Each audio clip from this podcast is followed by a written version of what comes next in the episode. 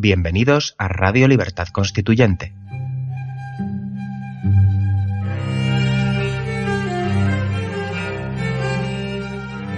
Están escuchando El Factor Republicano, un programa de la serie Nuestros Fundamentos. Presenta Pedro Manuel González.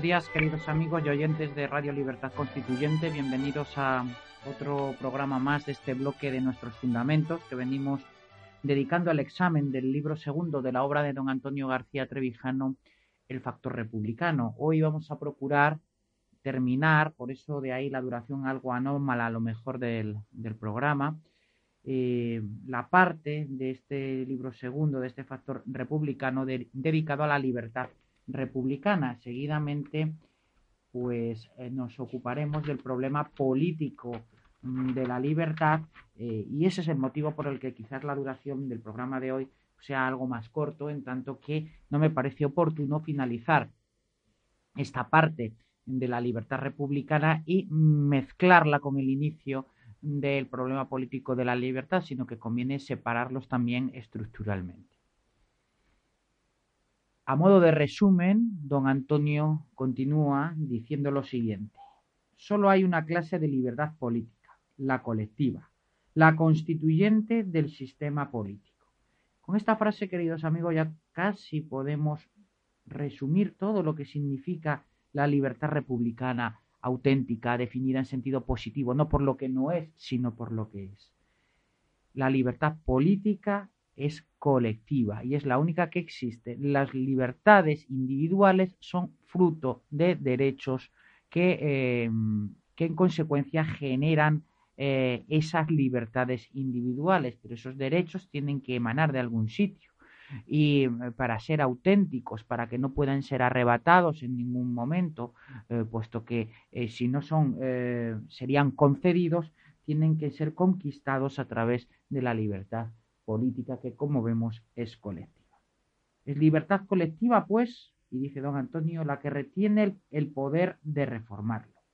Todas las libertades personales, civiles o públicas son constituidas, es lo que acabamos de explicar, sea por tradición, en tanto que derechos subjetivos, sea por constitución, en tanto que derechos políticos y sociales. La libertad constituyente de la forma del Estado y de gobierno esta es otra cuestión importante de distinguir, es la matriz guardadora de las demás libertades.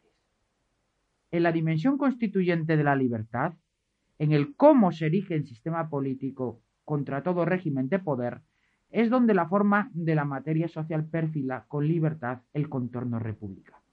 Vemos aquí cómo don Antonio concretamente diferencia eh, el sistema político fruto de la libertad colectiva del régimen de poder. En el régimen de poder, em, las normas, la constitución, las leyes, eh, sirven para que los gobernantes controlen a los gobernados. Sin embargo, en un sistema eh, político, con origen pues en la libertad colectiva, la constitución, además de para las reglas de juego, sirve para que los gobernados controlen a los gobernantes. Es precisamente lo que cambia la relación de poder. La monarquía no tiene esa potencia. Si en el desarrollo de la materia social prevalece la tendencia hacia la individuación de su naturaleza compositiva, la igualdad formal de sus miembros ha de ser forzosamente republicana. La forma de la república es el Estado constitucionalmente republicano.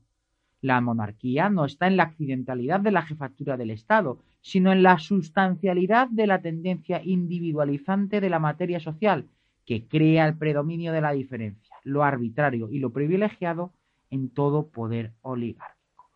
En efecto, la elección en consecuencia del Ejecutivo de manera que sea representativa, no que represente, sino que sea representativa del Estado, no representante de la nación, representante de la nación son los diputados de, de la Asamblea Legislativa.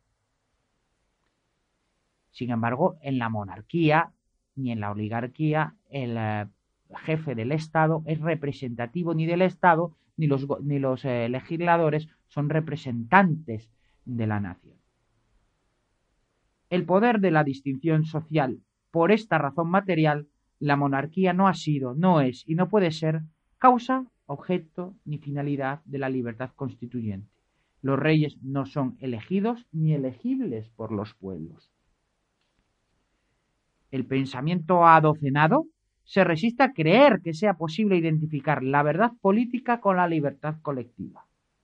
La equiparación de estos dos valores, que puedo añadir yo en este momento, por eso forman parte de eh, nuestro lema del movimiento de los ciudadanos a la República, hacia la República Constitucional, libertad, verdad y lealtad, la equiparación y los tres valores y virtudes cívicas de las que emanan las restantes, en este caso, don Antonio eh, habla de la libertad y la, eh, la, y la verdad, su equiparación, dice que con diferentes campos de aplicación no pretende ser un universal, pues en la materia física reina la necesidad y en la materia social el conflicto. La identidad de verdad y libertad se contrae a la esfera de lo político. Aquí se reproduce el descubrimiento de que la verdad, en la relación de poder entre gobernantes y gobernados, entre Estado y sociedad, está y solo puede estar en la libertad colectiva que la funda. Lo cual no quiere decir que esa verdad igual libertad haya creado las relaciones de poder ni los estados, pero sí que es el único fundamento legítimo de la estabilidad del binomio sociedad-estado. El problema político nace de todo tipo de poder que no emane de la libertad colectiva constituyente. Verdad política y libertad colectiva son la misma cosa. Esta idea es más revolucionaria que cualquier ideología de la voluntad de poder. La dificultad está en cómo hacer que para que la sociedad acceda al conocimiento de la verdad política del mismo modo que llega a las verdades científicas. La epistemología de lo político y la política es el único camino donde se encuentra la ecuación de identidad, verdad, libertad. Ecuación, o más bien, en realidad, podemos decir nosotros, identidad, despejada, pues no hay incógnita en realidad, despejada en el momento crucial de la libertad constituyente. La oposición a este conocimiento de la realidad de la materia política ha sido función histórica de las mentalidades de dominación y de las ideologías de salvación, incluida la religión, matriz todas ellas de las ideas de servidumbre. Podemos también añadir, identificando esa servidumbre voluntaria con una libertad constituyente que no existió, como en el año 78, dónde están las Cortes Constituyentes, dónde ese proceso de libertad constituyente que desemboque en una forma de Estado y una forma de gobierno elegidas por los gobernados. En ningún sitio. El idealismo griego identificó verdad, belleza, bondad y libertad en el orden del universo y en la esencia del humano. Pero la separación entre naturaleza y moralidad, el dualismo cartesiano, dejaron la libertad colectiva, salvo en la ética de Spinoza, sin fundamentos en la naturalidad. La inteligencia cognoscitiva de la materia era espejo de la naturaleza. La libertad de la voluntad selectiva del espíritu era fuente de la, de la moralidad. El materialismo no podía unir la libertad política a la verdad social. Si ésta se determinaba por las relaciones de producción, aquella sólo podía ser ilusión. La filosofía buscaba la virtud que realizara la identificación de verdad y libertad. Platón y Aristóteles la encontraron en la nobleza del hombre sabio, justo y honrado, en la síntesis ética estética que realiza la unión de lo bueno y lo, bello, donde el poder se legitima por su función educativa en la verdad. En esa unión encontraron los griegos el principio supremo de toda voluntad y de toda conducta humana, el último motivo que actúa movido por una necesidad interior y que es al mismo tiempo el móvil de cuanto sucede en la naturaleza, pues, pues, entre el cosmos moral y el cosmos físico existe una armonía absoluta. Heidegger, Padella, Los ideales de la cultura griega, Fondo de Cultura Económica, Madrid, 1990. El hiperhombre de Luciano y el superhombre de Zaratustra, siendo tipos derivados de la calocagatía no sobrepasan la dimensión personal de la virtud griega, como tampoco la supera el ideal de vida auténtica en la filosofía existencial, salvo en la noción de libertad del último Heidegger que la fomentó en la verdad, en su obra De la esencia de la verdad 1943, cuando dejó de obsesionarse con el Dasein existencial. Más que correspondencia entre mente y cosa, la verdad consiste en un descubrimiento.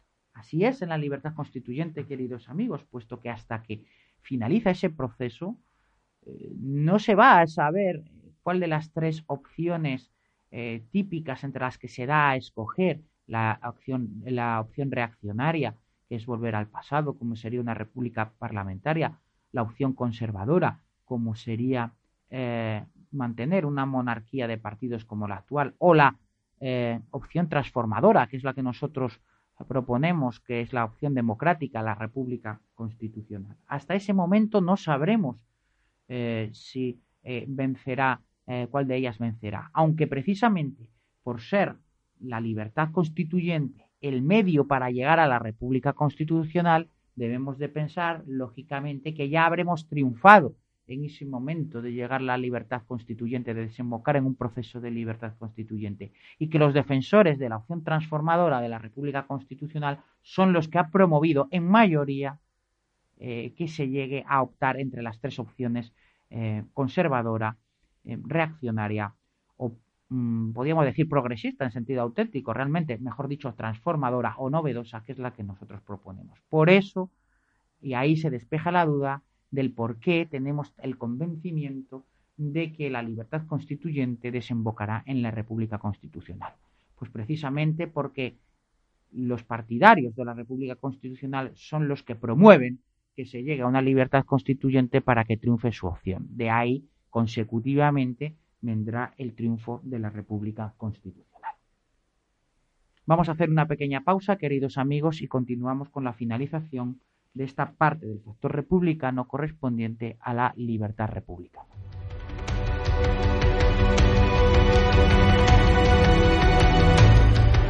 Todos los domingos, a partir de las 9 de la noche, escuche Repúblicos en Acción.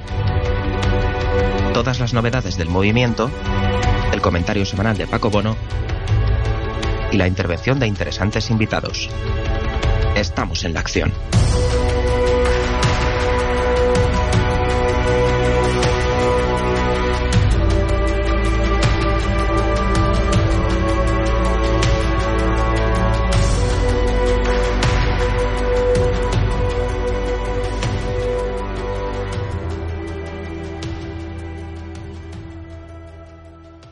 Decíamos que más que correspondencia entre mente y cosa, la verdad consiste en un descubrimiento cuando se trata de libertad eh, colectiva.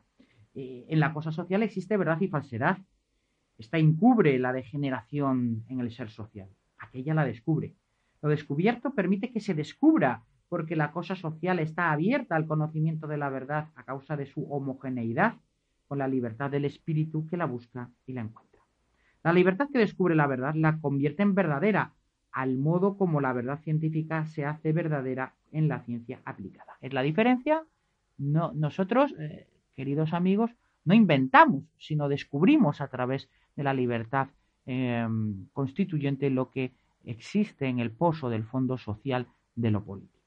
La verdad se hace verdadera en seres no degenerados por pasiones de dominación o esclavitud, Heidegger pensó que la verdad es la libertad porque veía en la apertura de la cosa a su conocimiento una cierta liberación, una entrega previa de la materia social a la esencia de la verdad, lo cual implicaría la existencia de un tipo de libertad que no expresaría decisiones de la voluntad, es decir, la persistiría.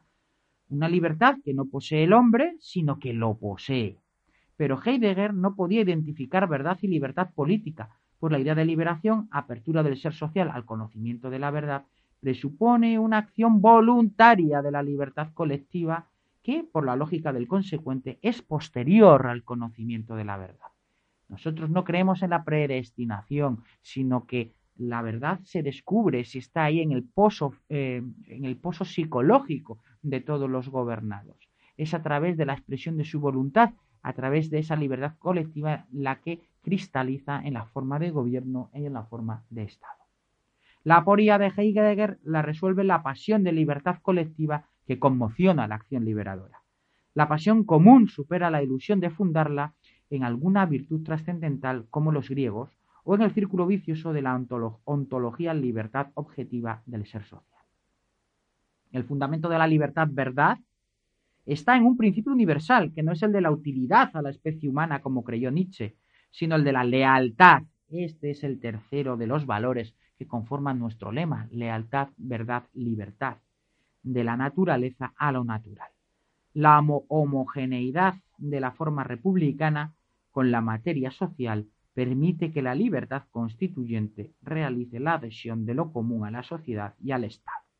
La verificación de este fundamento de la verdad política en la libertad constituyente, la consideración de la libertad colectiva como lo único que es verdadero en la relación de poder, está en la experiencia viva de la humanidad, Estados Unidos y Suiza, por ejemplo, y en su fracaso europeo.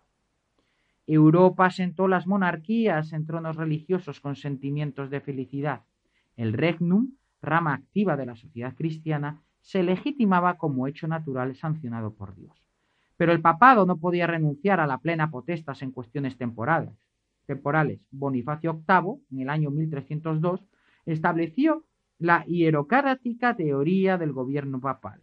Juan de París la rebatió con el hecho de que la propiedad era anterior a los gobiernos y a la Iglesia. Una idea que con Marsilio de Padua, que además es el que fundamenta la separación del orden político del religioso y el principio representativo, como lo que haría después frente a la idea patriarcal del poder, dando importancia decisiva a la anterioridad del derecho de propiedad del que nace el derecho a la libertad. Argumento repetido por Robert Nozick en Utopía, Estado, Anarquismo, 1974, con aires de modernidad, cambiando la terminología política por la jurídica de pertinencias y prescripción. Error sustancial. La libertad colectiva es garantía de las libertades personales, no es derecho ni facultad personal. Antes de que Lutero titulara uno de sus panfletos con la expresión libertad cristiana, en 1520, liberación de todo deber imposible salvo de la palabra de Dios, y de la de Melanclon hablara en República eh, Cristiana, la expresión sociedad republicana se utilizó para designar la forma estable de la sociedad. Los glosadores Bartolo y Baldo encontraron el fundamento de la libertad republicana en el principio de la igualdad de derechos, derivado de la jurisprudencia romana, quod tangit omnes. Lo que a todos afecta, a todos corresponde decidir. Nada hay más común que la red pública. Con este concepto, queridos amigos, también debemos quedarnos y subrayarlo. Lo que a todos afecta, a todos corresponde decidir.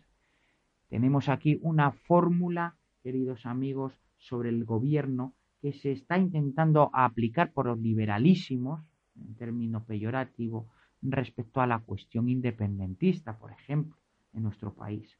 A todos afecta, a todos corresponde decidir pero sin embargo la nación, por ejemplo, es un concepto que no pertenece al ámbito de lo decidible. En consecuencia, aunque nos afecte a todos, no nos corresponde decidir, ni a los catalanes ni al resto de los españoles. Esta aplicación de lo que a todos afecta, a todos corresponde decidir, hace referencia a la forma de gobierno y a la forma del Estado que sí son decidibles. Si a todos afecta por igual, a todos corresponde por igual el derecho y a veces la obligación de constituirla y gobernarla.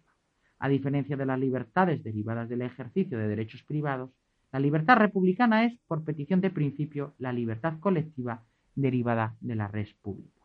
En aquella sabia sentencia latina germinó la idea de la libertad republicana, cuyo fundamento no está en la virtud, sino en la lealtad del derecho de todos a participar libremente en la cosa pública de todos en la República.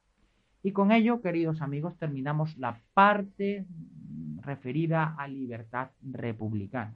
En este breve resumen que hemos realizado hoy, quedando con los conceptos esenciales.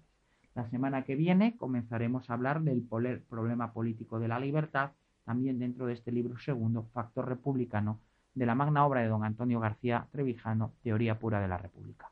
Espero que os haya gustado el programa y si es así, pues eh, os emplazo al de la semana que. Hasta la semana que viene.